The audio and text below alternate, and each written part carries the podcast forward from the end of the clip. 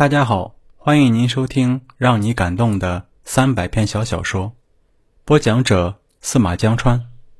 记忆力，这帮老人都已年过六旬，这日却突发奇想，要搞小学毕业五十周年同学会。五十年，整整半个世纪，岁月的风霜早已染白了他们的头发，揉皱了他们的面庞。如今他们再见面，彼此还能认得出来吗？他们是否把珍贵的少年时期的友谊埋藏心底？于是就打电话发通知，足足折腾了半个月，还真的把人给弄齐了。全班除了四个人提前去了另一个世界以外，其余四十一人都答应一定要来。聚会选在一家酒店的一楼。门口挂了标语和彩球，显得非常隆重。来的最早的当然是几个发起者，他们发现这家酒店的服务真不错。门外有侍应生开门，一进大厅，服务员就把热毛巾递了过来，还有一个提着篮子的小老头，给每个人发了一包纸巾，显然这是为他们流泪准备的。发起者连连赞许。好，真是想得太周到了。同学们陆续来到，每一个人的到来都会引发一阵激动。大家先是静静的审视来人，然后突然有人叫出了他的名字，于是就是一阵欢呼，就是一阵热烈的拥抱。也有一些人实在认不出来了，但当他自己一报家门，大家立刻恍然大悟。这种激动就更热烈，因为其中还包含着惊喜。想想吧，五十年一聚容易吗？人生会有第二个五十年吗？昔日的少年，今天的老人，你拉着我的手，我搂着你的腰，说呀，笑呀，哭呀，那场面真的是太感人了。那位小老头发给大家的纸巾真的派上了用场。而且有人发现，这个小老头竟然也被他们感动得热泪纵横，他也频频地用篮子里的纸巾擦自己的眼睛。激动过后，发起者开始清点人数，发现已经来了四十人，就差一个人没有来。大家都在询问他是谁呢？那个提着篮子的小老头就此突然放下篮子，走上前来说。是我呀，你们谁都没有认出我来吗？唰的一下，众人齐齐把惊讶的目光向他投去。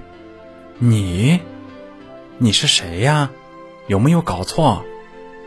小老头在四十双眼睛的审视下有点窘迫，他急忙挺了挺腰，大声地说：“我是陈大福啊！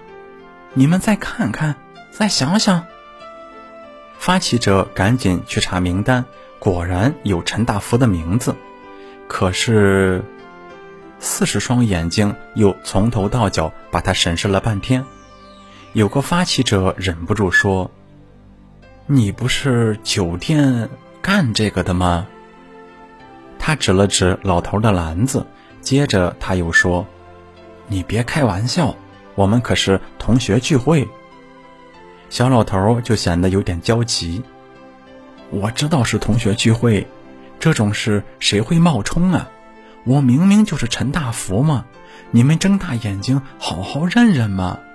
小老头随后又有点委屈的嘟囔道：“这纸巾是我自己买给大家的，酒店还管你这个？”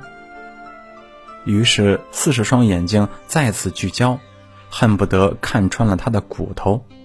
可结果还是失望的摇头，小老头这回可真的有点焦急了。他说：“你们的记忆力怎么这么糟呢？你们仔细回忆一下，那时咱班每天谁最早来搞卫生的？你们再想想，学生开运动会是谁给你们看衣服？是谁给你们打开水？班里组织劳动又是谁干的最卖力气？”众人仍半信半疑，突然，一个女同学尖叫了起来：“哎呀，我想起来了，他的确是陈大福，他是我们的同学。众人就一起把目光投向那个女同学，显然希望她拿出证据来。女同学就有点兴奋地说：“大家还记不记得有一次她偷了学校附近农民的地瓜，让人家抓住，押到学校门口来示众？”